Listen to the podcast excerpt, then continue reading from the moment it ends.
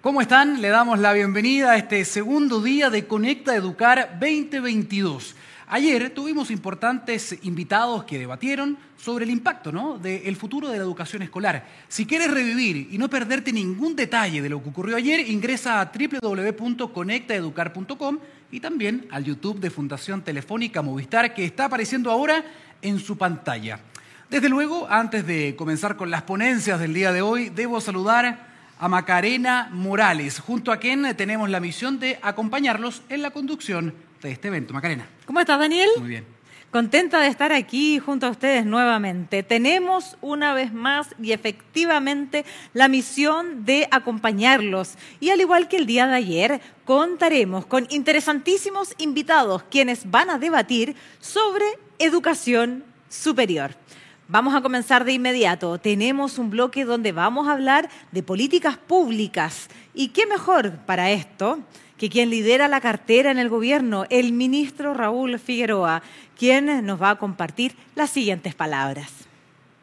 Muy buenos días y muchas gracias a Conecta Educar por darnos esta oportunidad de conversar sobre los desafíos del sistema educativo en el contexto de la pandemia y, por supuesto, en lo que viene después de que hayamos superado esta emergencia sanitaria. La pandemia del COVID-19 tomó a todo el mundo por sorpresa y significó específicamente para los sistemas educacionales un desafío enorme. En el momento más complejo de la pandemia, 194 países, de acuerdo a la información de UNESCO, tuvieron sus clases presenciales suspendidas, afectando a cerca de 1.500 millones de estudiantes a lo largo de todo el mundo. Ningún sistema educativo estaba preparado para una suspensión de esas características. Y por lo tanto,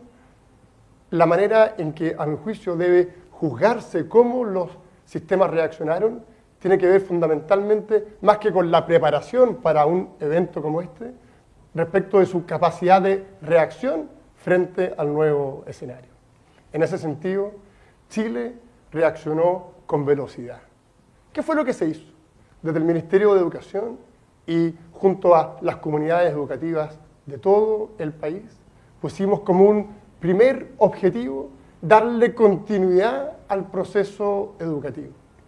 generando herramientas y recursos pedagógicos que permitiesen en un contexto de restricciones sanitarias y de cierre de los establecimientos educacionales, poder continuar con un proceso de formación a distancia sobre la base de la construcción y puesta a disposición de herramientas innovadoras que antes solo se usaban de manera marginal y que ahora teníamos el desafío de masificar.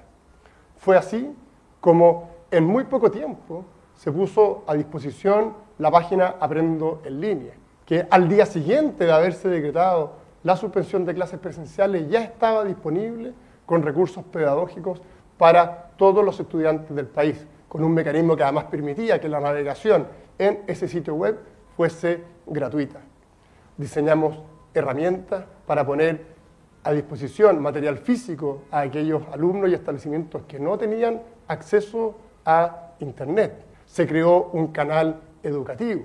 que hoy día ya pasa a ser una política permanente dentro del marco de lo que Televisión Nacional ofrece y que permite entregarle a todas las comunidades educativas cápsulas diseñadas por el Ministerio de Educación, alineadas al currículum nacional, que permiten en un momento colaborar en reemplazar la presencialidad y esperamos a futuro transformarse en un gran complemento de este proceso educativo. La radio,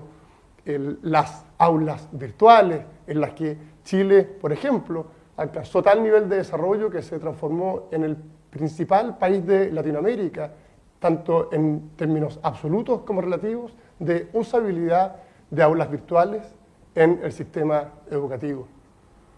Son algunos ejemplos de herramientas que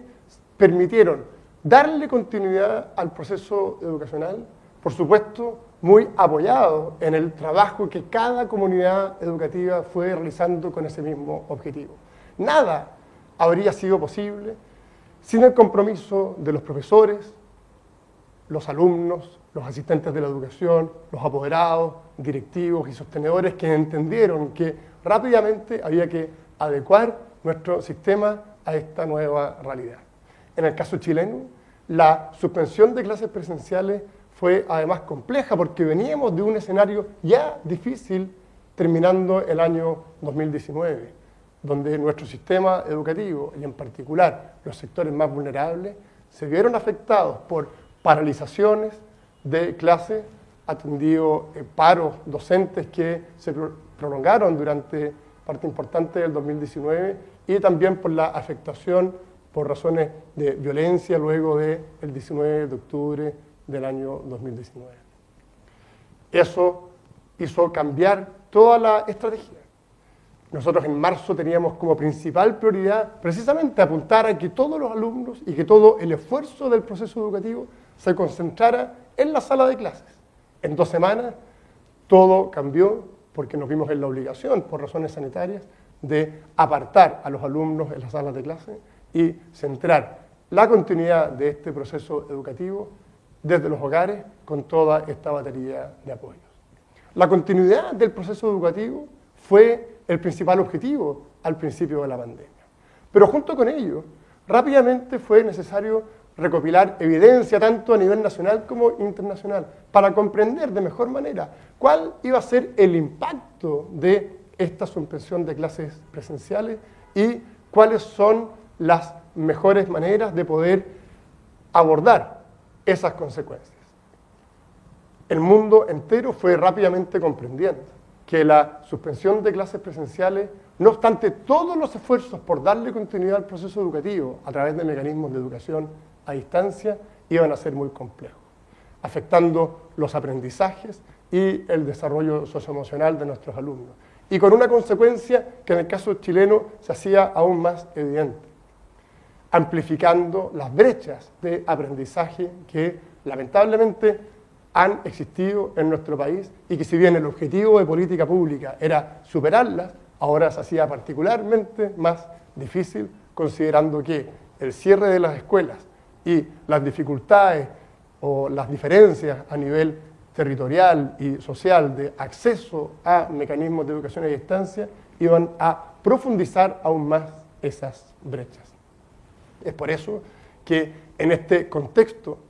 frente a la evidencia que indicaba que era necesario insistir en los máximos esfuerzos por darle continuidad al proceso de educación a distancia, pero que no obstante ello, las consecuencias del COVID iban a ser muy difíciles de abordar en el corto plazo, es que siguiendo el ejemplo de los principales países desarrollados del mundo, empezamos rápidamente a generar condiciones para recuperar en la medida que las condiciones sanitarias lo permitiesen y incorporando también el mayor conocimiento sobre el manejo de la pandemia,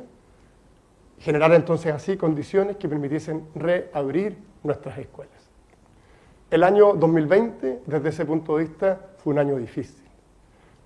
a mitad del año se fueron generando procesos de apertura sobre la base de una lógica de gradualidad, seguridad y mucha flexibilidad dejando claro que esa apertura en, ese contexto era importante que fuese voluntaria, tanto para los sostenedores como para los propios alumnos. Fue así como terminamos el año 2020 con cerca de un 30% de los establecimientos abiertos, lo que permitió ir generando ya una fuerte experiencia en torno a la reapertura y un aprendizaje que permitía compatibilizar las necesidades pedagógicas de los alumnos con también la urgencia de mantener las medidas sanitarias en las escuelas. Para el año 2021 esto fue evolucionando. Se inició en marzo del 2021 el año escolar con una regla general y es que salvo en las comunas en cuarentena todas las escuelas debían estar abiertas, aplicando los máximos rigores de los cuidados sanitarios y con una innovación que en el caso chileno fue pionera y que consistió en entregarle prioridad a los docentes y trabajadores de la educación en el proceso de vacunación. Con eso se generaba espacios de confianza que permitiesen transmitir la seguridad de la reapertura de las escuelas y por esa vía también la urgencia de recuperar esos espacios para los alumnos, en el entendido de que toda la evidencia indicaba que abrir las escuelas era fundamental para mitigar al máximo los efectos del COVID. UNICEF, UNESCO, las sociedades médicas, los expertos del mundo de la pedagogía, también expertos del mundo de la salud mental, indicaban con una sola voz que reabrir las escuelas era central. Lamentablemente hubo también en ese momento voces que, eh, haciendo caso omiso de la evidencia, pusieron muchísimos obstáculos frente a ese objetivo.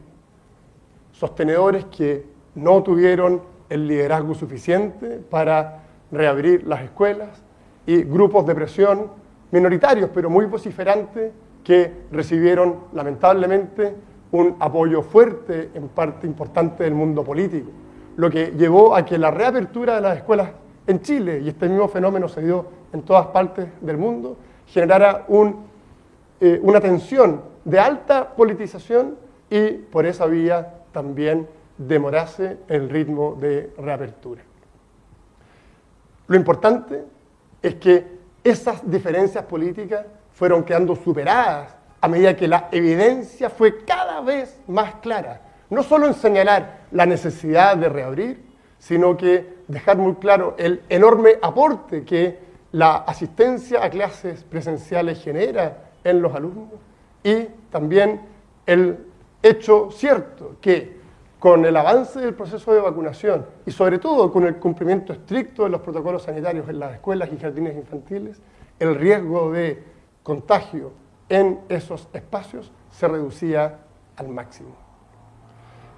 Creo que es importante dejar claro que hoy día nuestro sistema educativo, si bien estamos en el receso de vacaciones de verano, tiene eh, una amplísima experiencia que permitió cerrar el año con prácticamente todo el sistema educativo abierto. Y eso, unido a la experiencia que ya tenemos y a la necesidad de poner los establecimientos a disposición de la familia, nos llevó a decretar que a partir de marzo del 2022 la asistencia tiene que ser, como lo ha sido siempre en Chile, obligatoria, porque no podemos darnos el lujo de limitar las posibilidades de formación y aprendizaje de nuestros alumnos. El desafío, al igual que durante el año 2021, seguirá siendo transmitir la máxima confianza a las familias para que comprendan que la escuela y el jardín infantil son espacios de máxima seguridad y que el hecho de no llevar a los niños a esos espacios puede traducirse en un enorme perjuicio para ellos. Para eso fin se requiere un amplísimo consenso en despolitizar al máximo el debate de la política pública educacional, poner todo el foco de la acción de las eh, distintas organizaciones en la urgencia de recuperar los aprendizajes y de recuperar también el desarrollo socioemocional de nuestros estudiantes en transmitir que asistir a clases hace una diferencia enorme para estos efectos. Y por lo tanto confiamos en que ese consenso que en Chile y el resto del mundo es tan evidente, lo podamos transmitir a todas las familias. Creo que es fundamental despejar si acaso efectivamente, como en Chile estaba profundamente arraigado, creemos que la educación es un valor fundamental. Y evitar que, eh, si bien estamos convencidos de la importancia de la educación, optemos por dejarla de lado frente a otros intereses. No puede ser que la importancia de la educación sea un simple eslogan. Debe traducirse en políticas concretas que apunten a poner todo el foco en que nuestros niños se beneficien de ese proceso y la presencialidad es para ello un elemento central. Con todo, la presencialidad es un elemento de, creo yo, muy importante, pero no el único para lograr seguir avanzando. Hemos diseñado un plan, luego de un trabajo colaborativo, de amplia participación, llamado Juntos Chile se recupera y aprende, que apunta precisamente a entregar una hoja de ruta a quien tenga que seguir gestionando desde el Ministerio de Educación el sistema educacional para que todo el foco de la política pública se concentre en ese objetivo noble y necesario de recuperar los aprendizajes y el bienestar socioemocional de nuestros jóvenes. Y esperamos y confiamos que sobre la base de esa hoja de ruta y ciertamente otras medidas que puedan surgir, nuestros niños encuentren en todas las comunidades educativas un espacio no solo de protección, sino también de aprendizaje y desarrollo permanente, para que el objetivo de que a través del sistema educativo cada uno de nuestros niños y jóvenes alcance el máximo de sus capacidades y pueda por esa vía acceder también a mejores oportunidades, sea un objetivo concreto. Ahora, más allá de los esfuerzos que se han hecho para darle continuidad en su momento al proceso educativo y recuperar la presencialidad, que es la etapa en la que lo encontramos hoy día, para desde ahí recuperar aquello que el COVID nos ha quitado, creo que es fundamental también hacer una reflexión respecto de los aprendizajes que la pandemia nos deja y cómo aprovecharlos al máximo para el mediano y largo plazo en nuestro sistema educacional. Si hay algo que la pandemia ha dejado es precisamente una confirmación de un diagnóstico sobre el cual ya veníamos trabajando y que dice relación con la urgencia de poner el foco de la política pública en la sala de clases, de centrarse en los aprendizajes y de entregarle a los establecimientos educacionales amplios espacios de libertad para que con flexibilidad puedan innovar en sus procesos educativos y entregarle a sus alumnos aquello que efectivamente requieren de acuerdo a los contextos en los que cada escuela debe trabajar. La amplitud y diversidad de nuestro sistema educacional exige mucha flexibilidad y generar amplios espacios de innovación. Eso era cierto antes de la pandemia y el COVID no hizo más que confirmar ese diagnóstico. Por lo tanto, un desafío enorme para lo que viene es cómo asegurarle a esas escuelas esos espacios de flexibilidad, de innovación, de libertad, en síntesis, que permitan que el objetivo de desarrollar al máximo proyectos educativos que sean funcionales a las necesidades de sus alumnos, efectivamente pueda concretarse. Desde ese punto de vista, creo que es fundamental no dejar nunca de lado que son las escuelas las primeras